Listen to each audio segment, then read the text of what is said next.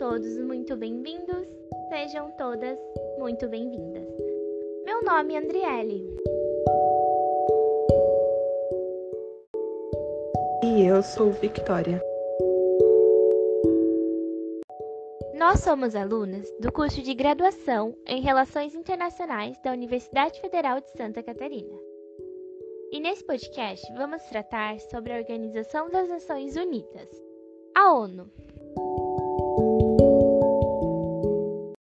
We, the peoples of the United Nations, determined to save succeeding generations from the scourge of war, que dos veces durante nuestra vida ha infligido a la humanidad sufrimientos indecibles وأن نؤكد من جديد إيماننا بالحقوق الأساسية للإنسان وبكرامة الفرد وقدره وبما للرجال والنساء والأمم كبيرها وصغيرها من حقوق متساوية 创造适当环境，比克维持正义，尊重由条约与国际法其他渊源而起之义务，久而不懈。à favoriser le progrès social et instaurer de meilleures conditions de vie dans une liberté plus grande.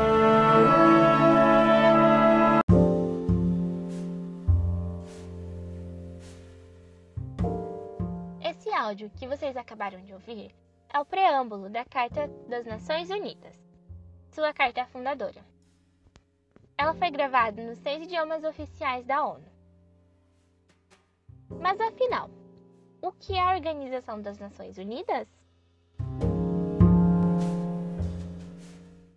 A Organização das Nações Unidas, ou ONU, é uma organização internacional fundada após a Segunda Guerra Mundial.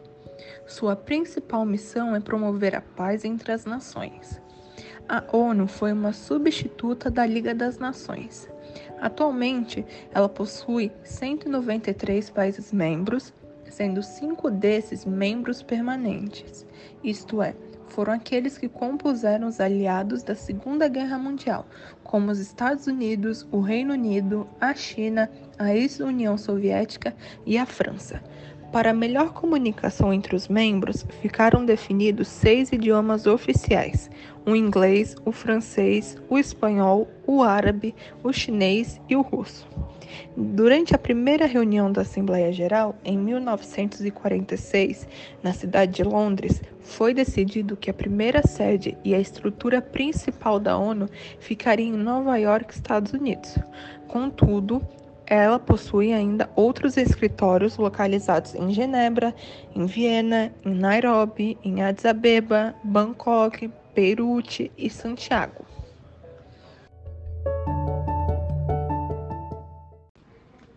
A Liga das Nações, ou Sociedade das Nações, foi uma organização internacional criada no ano de 1919, com o término da Primeira Guerra Mundial. Ficava sediada em Genebra, na Suíça. A organização tinha como objetivo principal evitar novas disputas militares em escala regional e global. O presidente dos Estados Unidos, Woodrow Wilson, durante um discurso no Congresso dos Estados Unidos, propôs os 14 pontos que determinavam os princípios para a paz pós-guerra, sendo o 14º ponto fundamental para a formação da Sociedade das Nações. Apesar da organização ter sido inspirada por um presidente estadunidense, os Estados Unidos não integraram a organização. A estrutura da Liga das Nações foi organizada em torno de três órgãos principais: um Conselho Executivo, uma Assembleia Geral e um Secretariado Geral. A dissolução da Liga das Nações foi oficializada quando esta não conseguiu cumprir sua principal função, que era evitar novos conflitos mundiais.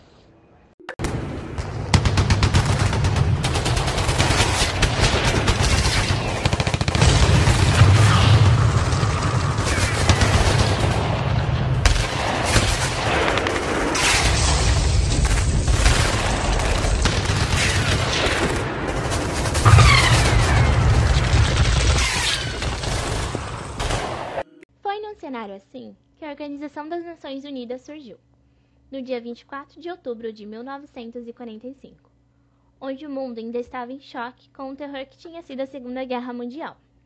Ela surgiu depois do fracasso que foi a Liga das Nações, que não impediu a Segunda Guerra Mundial, conforme já mencionado. Inicialmente, a ONU continha 51 membros fundadores, entre eles o Brasil, e foi criada depois dessa carta fundadora, que foi assinada em 26 de julho de 1945. Seu principal objetivo inicial era evitar novas guerras, mas posteriormente se tornou bem mais complexo e abrangente. Conforme Dad Hammarskjöld, que foi o segundo secretário-geral da ONU de 1953 até 1961, a ONU não foi criada para levar a humanidade ao céu, mas para salvá-la do inferno. Os principais objetivos da ONU são promover a paz mundial, mediar conflitos entre países, garantir os direitos humanos, promover o desenvolvimento sustentável, econômico, humanitário e social das nações. A ONU não enxerga a paz apenas como a falta de guerras, mas também como a igualdade social, a concretização dos direitos humanos e a conservação do meio ambiente. The peoples of the United Nations, determined to save succeeding generations from the scourge of war, which twice in our lifetime have brought untold sorrow to mankind, and to reaffirm faith in fundamental human rights, in the dignity and worth of the human person, in the equal rights of men and women, and of nations large and small, and to promote social progress and better standards of life in larger freedom.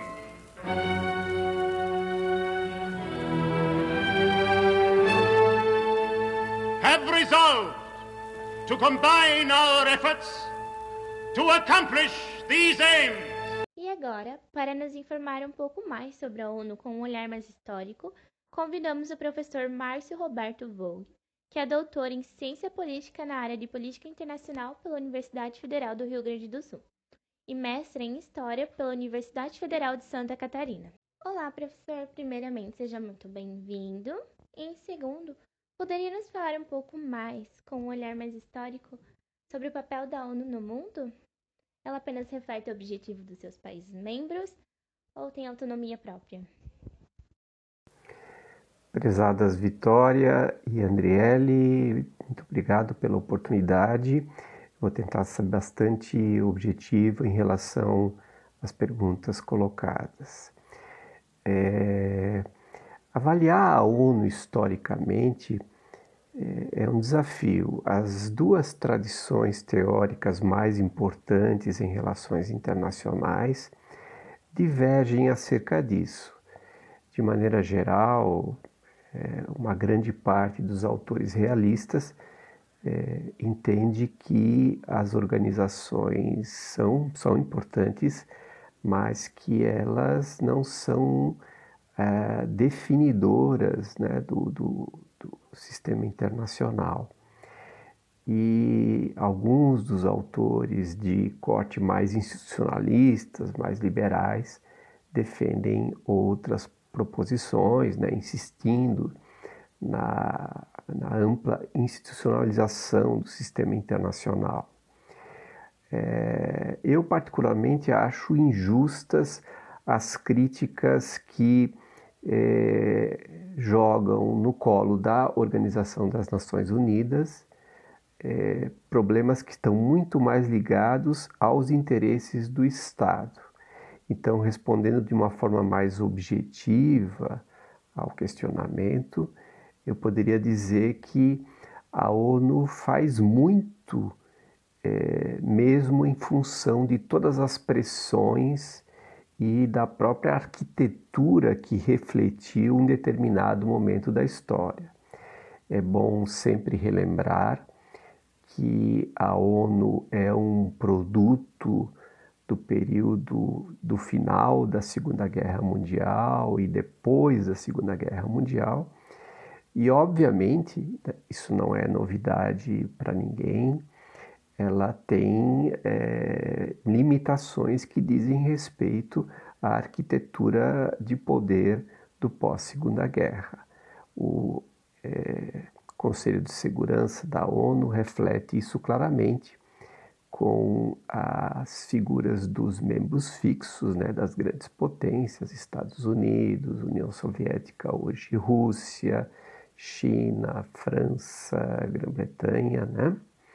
Mas é, eu creio que, e aí respondendo à pergunta, a ONU faz muito com as limitações que esse arranjo institucional é, lhe permitiu. Né? Então, eu creio que os papéis que as agências da ONU fazem é, são é, muito importantes e que possibilitam e possibilitaram durante a história um avanço em vários temas, como segurança, meio ambiente, é, direitos humanos, então, eu, eu, eu sou daqueles que vê a, a ideia de uma, de uma instituição internacional como essa de uma maneira positiva.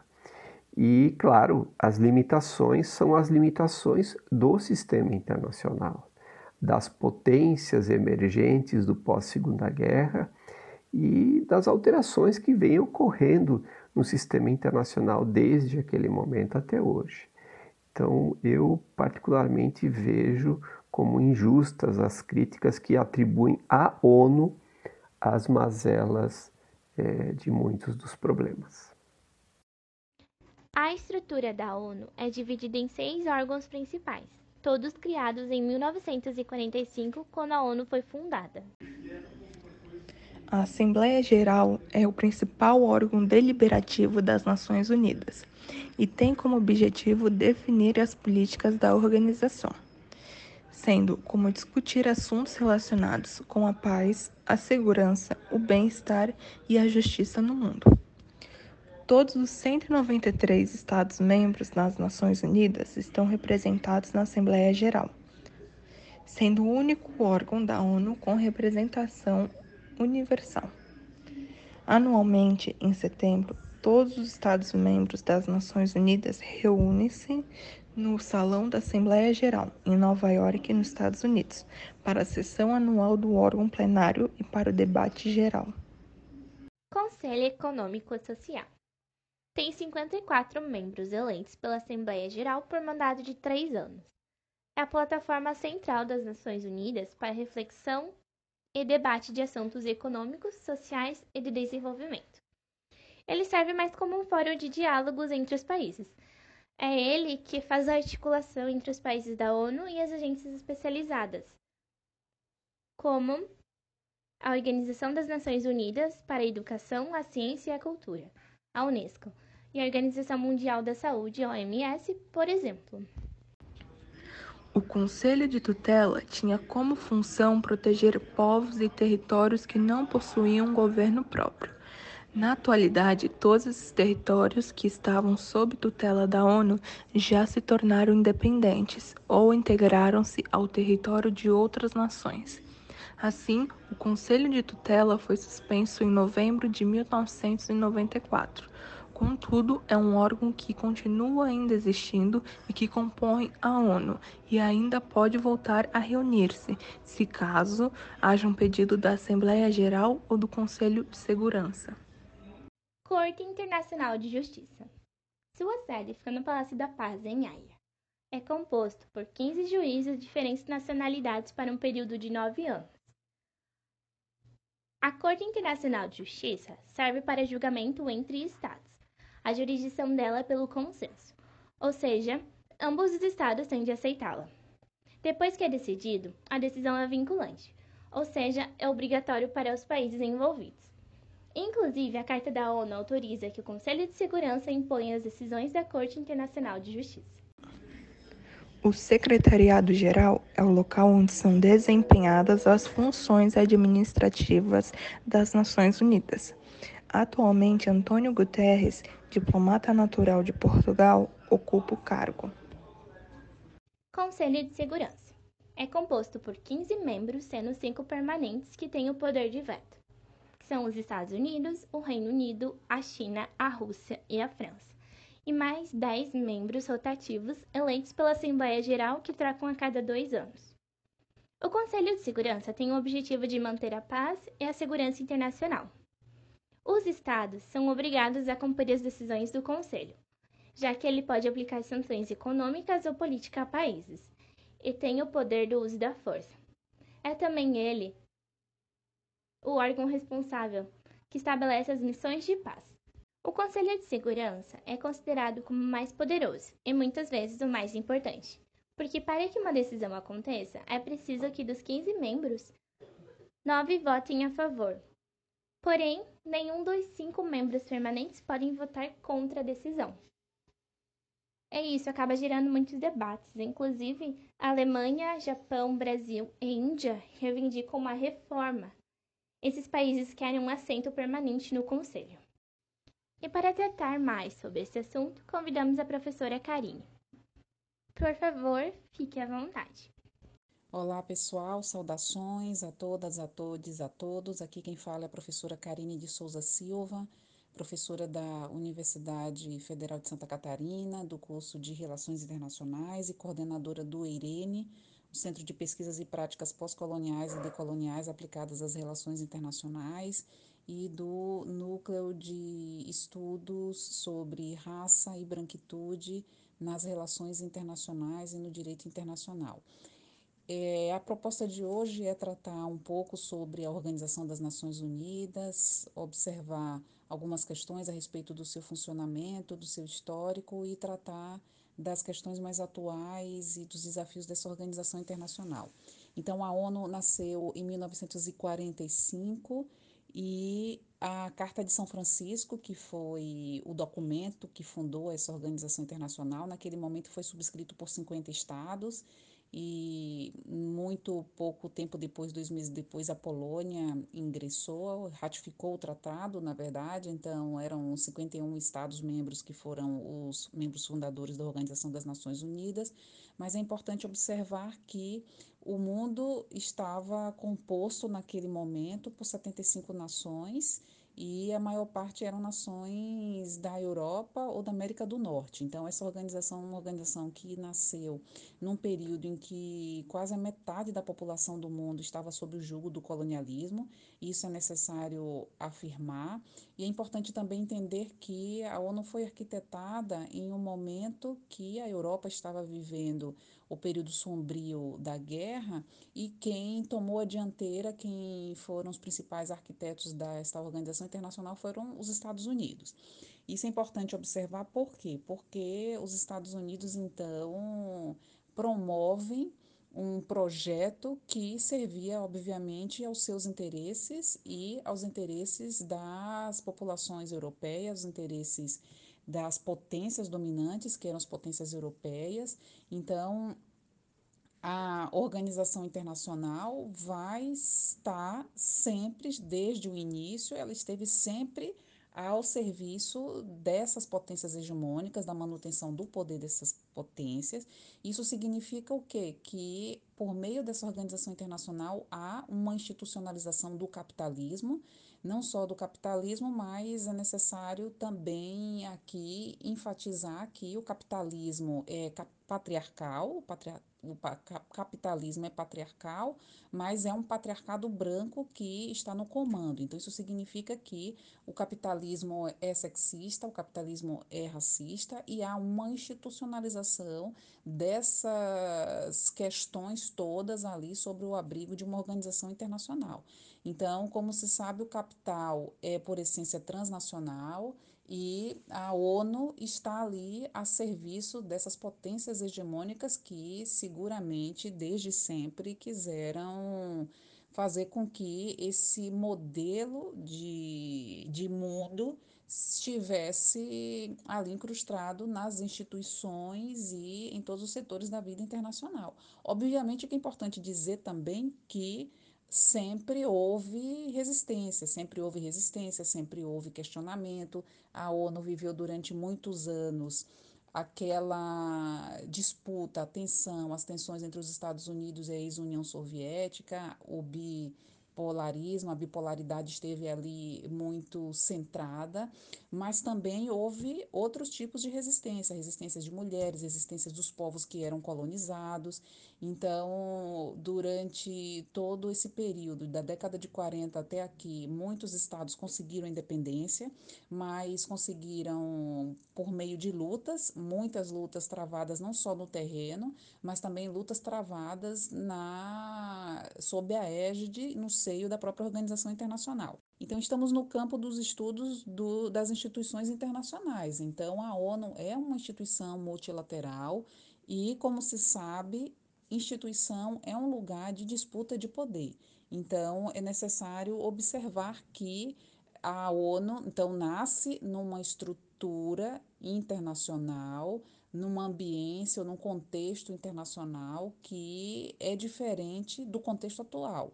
Então, durante todo esse período, a organização conseguiu algumas conquistas, mas é necessário também não ser nem um pouco romântico a respeito dos objetivos dessa organização internacional. Então, se por um lado se diz que a ONU se democratizou um pouco mais, no sentido de que, como eu tinha comentado, a organização era composta por 51 estados na década de 40 e hoje chegamos a um total de 193 países. Então, ou seja, há um aumento da representatividade, mas por outro lado, é importante entender que as instituições são formadas por órgãos, então é uma instituição formada por órgãos, são os órgãos que são os que comandam os destinos da organização. Então ainda há um baixo nível de poder para os estados que foram os estados que ingressaram posteriormente. Então, e não só os que ingressaram posteriormente, mas também alguns dos estados que eram os signatários, os que ingressaram lá na década de 40 e que hoje também têm uma posição no cenário internacional muito mais favorável, muito mais hegemônica do que o que era naquele momento. Então, a ONU hoje, principalmente se falar dos órgãos, e aí, sobretudo, eu teria que me fixar aqui no Conselho de Segurança. O Conselho de Segurança coloca o P5, são os países que possuem direito a veto, os cinco estados, por isso que chamamos P5, são os, são os estados permanentes, que têm assento permanente no Conselho de Segurança. Esses aí detêm boa parte do poder da, para deliberar as questões mais importantes do mundo. Então, existem estados que não estão representados ali, não só os estados que compõem que chamamos hoje de periferia e semiperiferia do mundo, mas também alguns estados que são estados centrais, como por exemplo a, a Alemanha, que é uma nação que paulatinamente foi conquistando um lugar mais privilegiado no cenário internacional, mas ainda não consegue ter, por conta de não ter havido uma reforma na Carta, não consegue ter um lugar de mais destaque nesse sistema. É claro que a reforma da ONU tem sido pensada já há algumas décadas, então esse sistema ele deve ser democratizado para que os estados, para que ele represente, sobretudo, o contexto das relações internacionais da atualidade, mas também que haja um maior grau de, de poder para outros, outros estados e outras potências. Então, o que acontece é que aumentou o número, mas, por outro lado, esses estados, ou seja, 193 estados, conseguem ter uma representatividade, cada estado um voto na Assembleia Geral, mas a Assembleia Geral é uma instituição, é um órgão desta instituição que não detém tanto poder. Então, é necessário fazer com que haja esse equilíbrio de poder entre os órgãos. Isso é necessário, obviamente, e, sobretudo, contestar esse direito ao veto. E até porque é importante também aqui colocar o seguinte, que esses estados, o, o P5, representam apenas 3% das potências do mundo. Então, há uma baixa representatividade dos estados que compõem hoje o sistema internacional nesse conselho. Então, ou seja, 3% do mundo hoje é que tem o poder de lidar de inclusive não só de, de elaborar algumas normativas, mas também de executá-las, ou seja, de deliberar sobre questões mais importantes do cenário internacional. Então, é, essas questões são fundamentais para se pensar uma reforma, mas é necessário observar o seguinte: que a reforma da instituição, a reforma da ONU já tem acontecido já paulatinamente, o que está mais emperrando seguramente a reforma da Carta e, sobretudo, quando se fala da reforma do Conselho de Segurança, porque os estados hegemônicos, os estados que compõem ali, principalmente os que são o P5, que eu comentei, porque o Conselho de Segurança é formado por 15 membros, então tem cinco que são permanentes, os outros 10 são membros eletivos. Então, o que acontece é que é necessário haver então, uma representatividade maior das populações e dos estados do mundo nesse Conselho de Segurança, mas também que haja uma melhor distribuição de poder. Então, não só no Conselho de Segurança, mas também aumentar o poder de outros órgãos da organização internacional. Mas, ao longo desse período, a organização tem tentado encontrar fórmulas de democratização, de desocidentalização, porque esse é também um, um dos pleitos de estados que não se veem representados ali, porque a organização nasce como um clube de países do Ocidente quer dizer, do Ocidente e dos países, esses que são os países colonizadores, sobretudo, né? Mas, é, por outro lado, a situação internacional ela é diferente. Então, tem acontecido um processo de reforma, sobretudo tem se falado a respeito das missões de paz, enfim, ampliação de poderes, de representação, inclusive de, de pessoas, de movimentos sociais, e isso é algo que a, instituição tem tratado bastante mas obviamente ainda tem muita luta nesse sentido.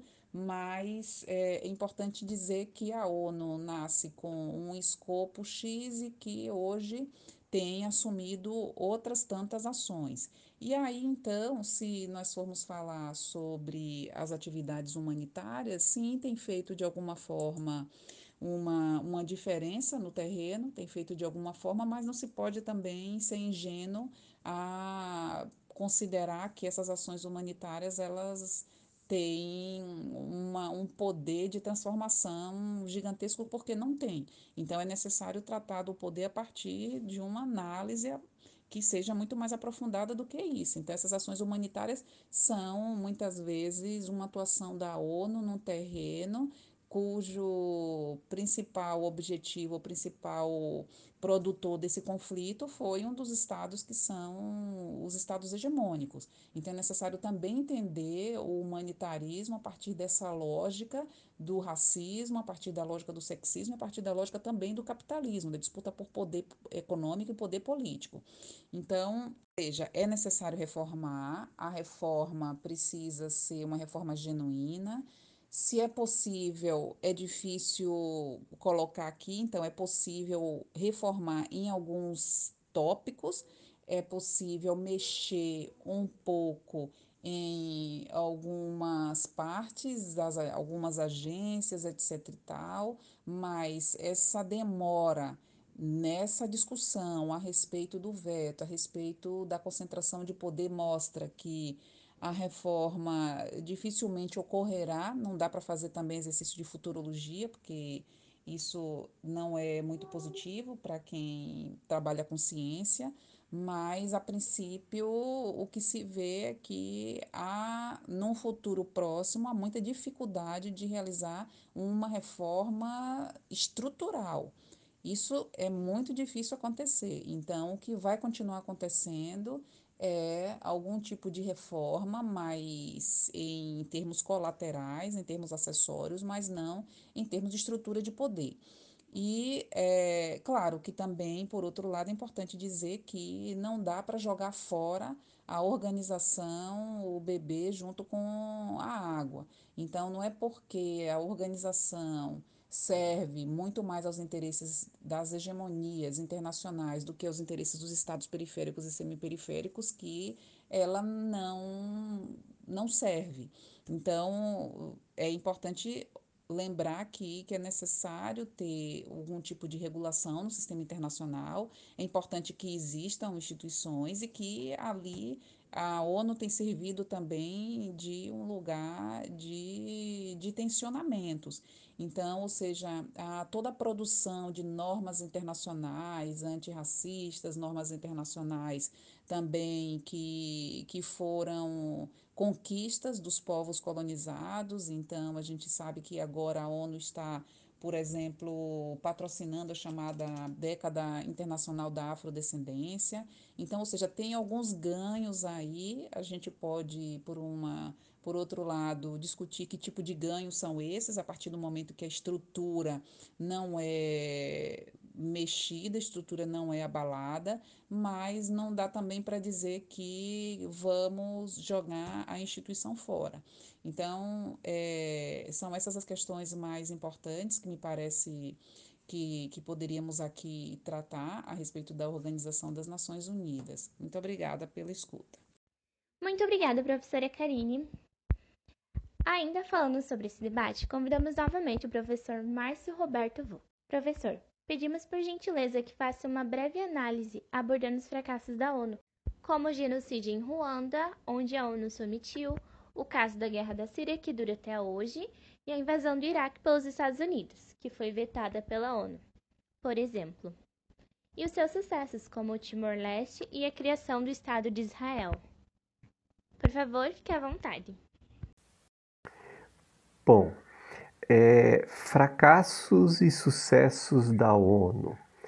É, dos temas que vocês propuseram, eu poderia dizer que, novamente e de forma coerente com o que eu afirmei anteriormente, a invasão do Iraque, por exemplo, é uma demonstração é, das intenções das grandes potências é, inclusive dentro do sistema ONU, os Estados Unidos, quando aventaram a sua possibilidade de invadir o Iraque, tiveram contra si a própria posição de aliados. Né? A, a França fez isso, a Alemanha fez isso.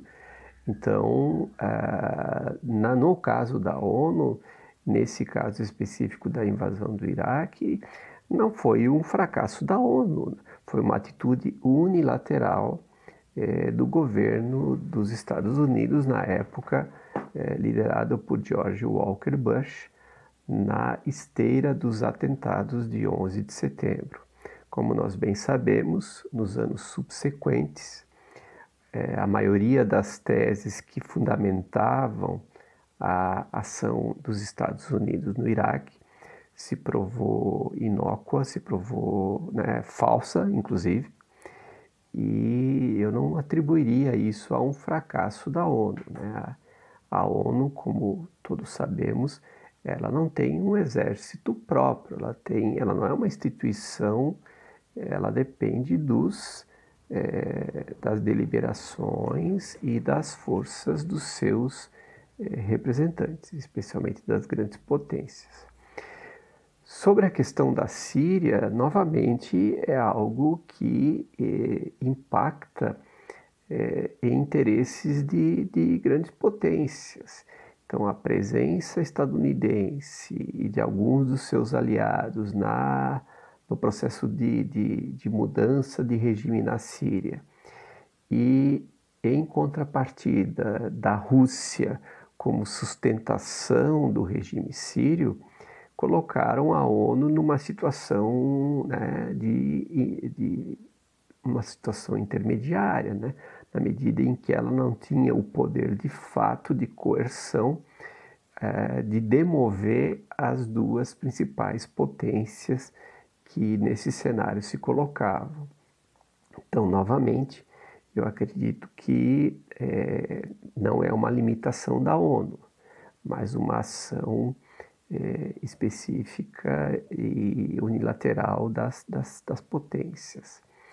Sobre a, o fracasso em Ruanda, que é muito colocado, é, de fato a, a, missão da ONU em Ruanda fracassou isso permitiu um, um processo de, de, um verdadeiro genocídio é, completamente inaceitável, mas não foram poucas as, as intervenções dos, dos é, militares colocados é, solicitando uma maior ação da ONU. Né? E, em grande parte, isso dependia da ação das grandes potências novamente, né? França, Estados Unidos. E, como nós sabemos, naquele contexto, o, o problema de Ruanda não foi levado é, com o mesmo, né, com mesma, a mesma importância do que outros cenários é, colocados. Mas acho que a gente também tem que, como vocês me perguntaram, é, mostrar todas as grandes contribuições da ONU. E além né, dos sucessos que vocês bem colocam, como no Timor-Leste, a, a, criação do Estado de Israel logo no começo é, da, da, da, criação da ONU, inclusive com a participação né, do diplomata brasileiro Oswaldo Aranha, que até hoje é uma das figuras mais lembradas nesse contexto, é, eu gostaria de destacar outras possibilidades, né? A, a, a, imensa contribuição que a ONU tem dado em estudos, em reuniões, em atividades que envolvem a aproximação e a construção de agendas globais.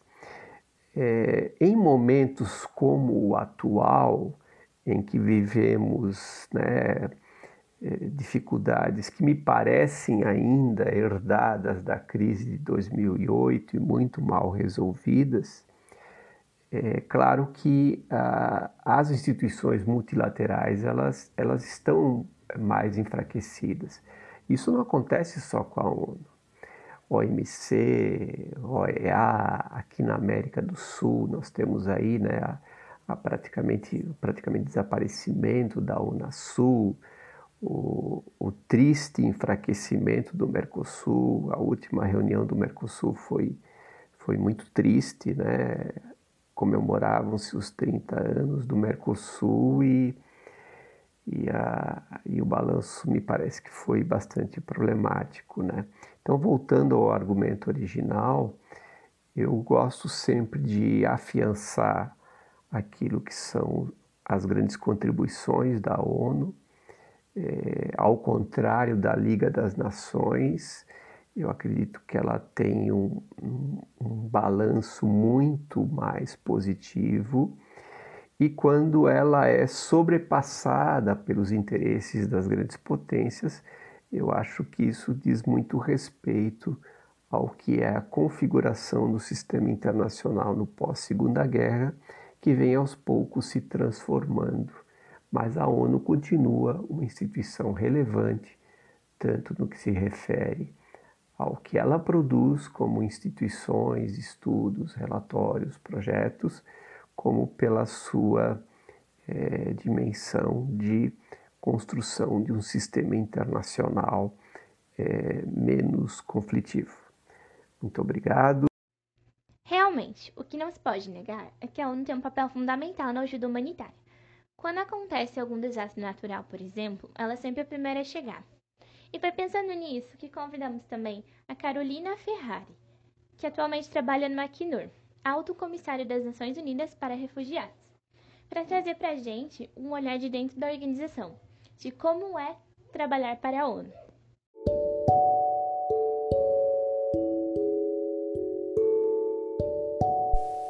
Olá, meu nome é Carolina. Em 2016, eu me formei em Relações Internacionais na Universidade Federal de Santa Catarina. Atualmente, eu trabalho como consultora no Acnur, o Alto Comissariado da ONU para Refugiados. O Acnur é a agência das Nações Unidas que tem o mandato para liderar e coordenar a ação internacional de proteção global aos refugiados.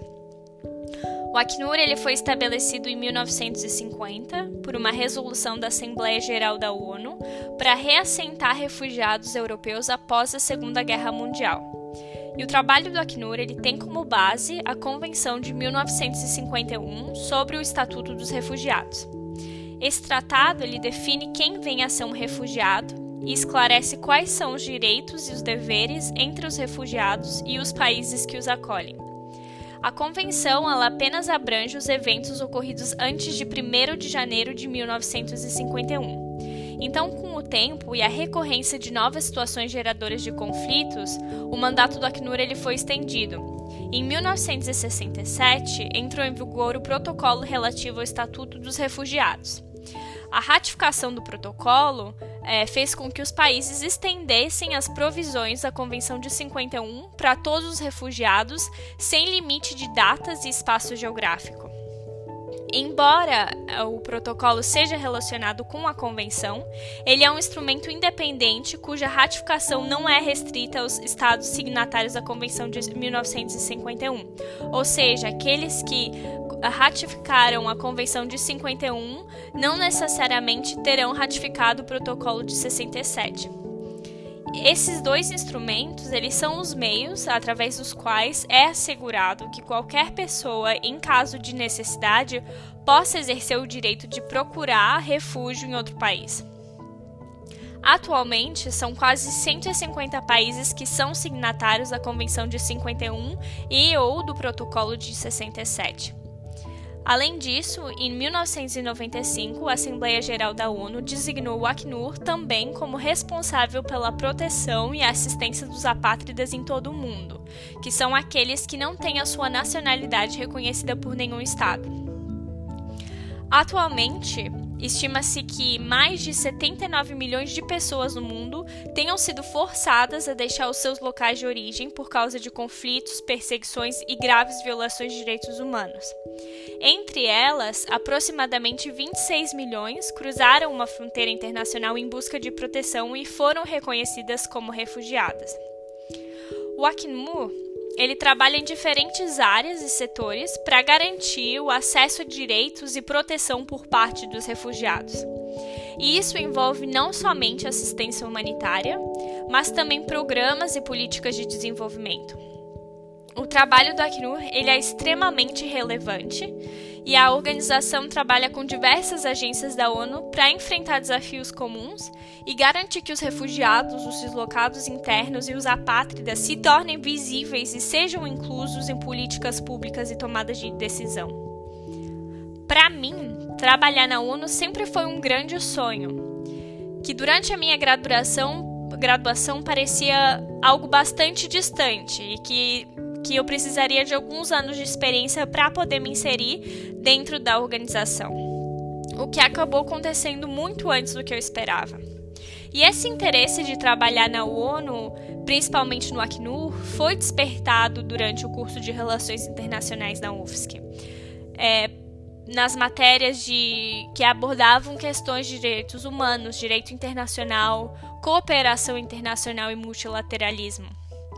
Eu acredito que seja muito importante que os países eles trabalhem conjuntamente para encontrar resposta a problemas que afetam a população mundial de uma forma generalizada, como mudanças climáticas, conflitos, deslocamento forçado.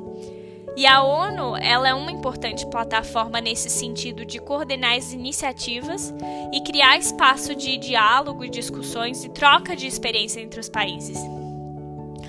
Muitas vezes os países eles têm muito que aprender entre si porque eles enfrentam desafios comuns e têm histórias de sucesso para compartilhar que podem ser aplicadas em outros contextos.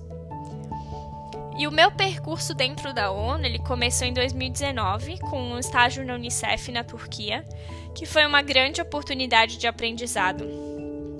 Depois eu fiz um segundo estágio no Acnur, e comecei a me inscrever a vagas de trabalho até ser selecionada para a posição em que eu me encontro atualmente. E todas essas experiências, elas foram bastante diversas, não somente porque a natureza do trabalho da Unicef e do Acnur são diferentes, mas também porque as, função era, as funções eram diferentes e porque na Turquia eu trabalhava em um escritório local, enquanto que atualmente eu trabalho em uma das sedes da ONU.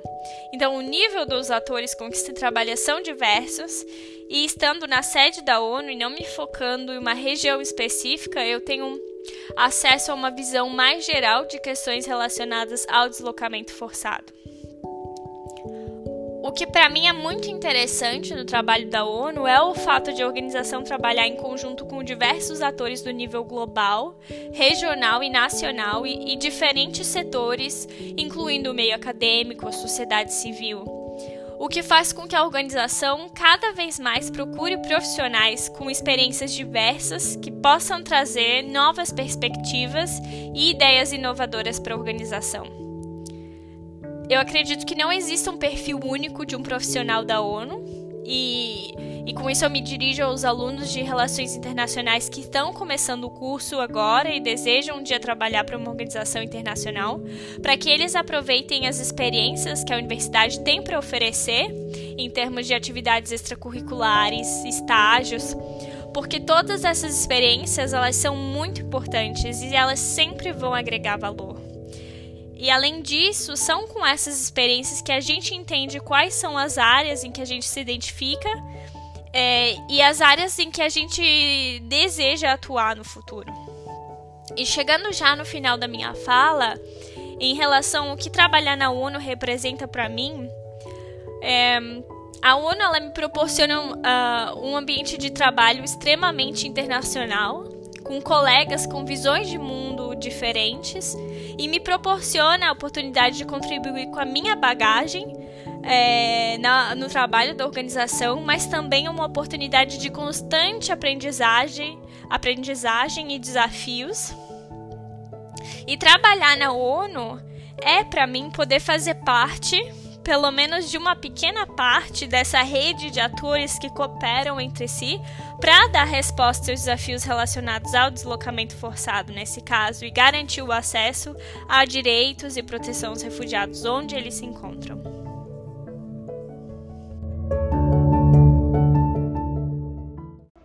E o podcast vai chegando ao final.